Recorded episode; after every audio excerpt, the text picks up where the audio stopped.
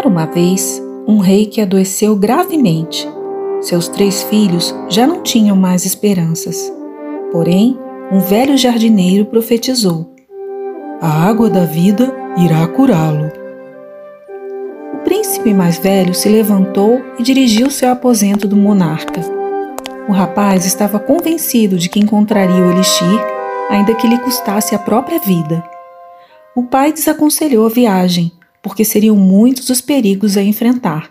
Mas o audaz não lhe deu ouvidos. Em seu íntimo, pensava: Caso eu consiga, tornar-me-ei o filho predileto e herdarei assim o trono. Cavalgando pela estrada, o primogênito se deparou com um anão, que perguntou: Para onde vai, meu caro? A única resposta foram insultos. Como reação ao episódio, o ofendido amaldiçoou o cavaleiro, que, em tom de desprezo, continuou a trilhar o caminho. Pouco tempo depois, o nobre e seu cavalo ficaram presos em uma passagem estreita, sendo expostos à fome e à sede. Sem notícias sobre o paradeiro do filho, o rei e seus familiares ficavam cada vez mais aflitos. Certo de que o irmão estava morto, o príncipe do meio agarrou-se à ideia de que seria o herdeiro do trono.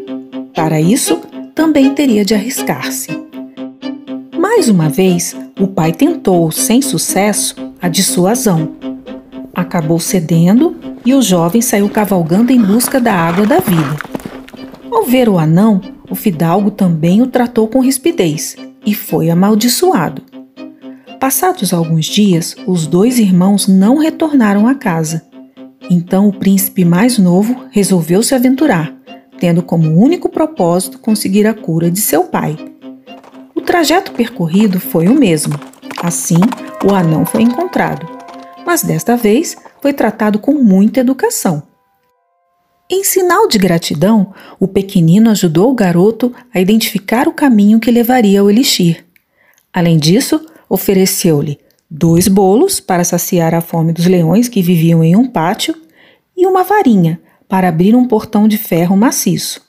Por fim, alertou: Depois de recolher a água da vida, saia antes que o sino da capela badale doze vezes. Esse é o sinal de que o portão do palácio se fechará. Caso não escape, você será enclausurado. Agradecido, o caçula pegou os presentes e se pôs a caminho. Após avistar os muros, abriu o portão com a varinha.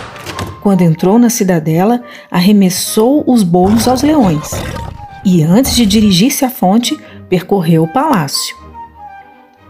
Ao passar pelo último salão, uma doce princesa veio ao seu encontro e agradeceu.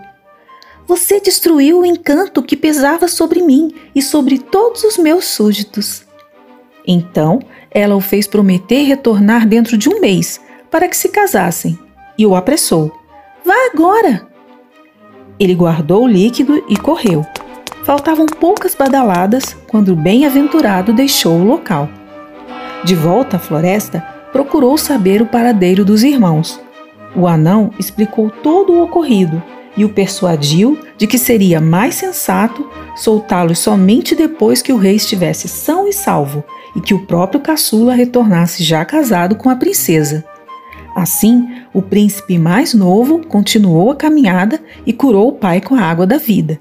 Em seguida, dirigiu-se novamente ao palácio, onde foi celebrado seu casamento com a princesa.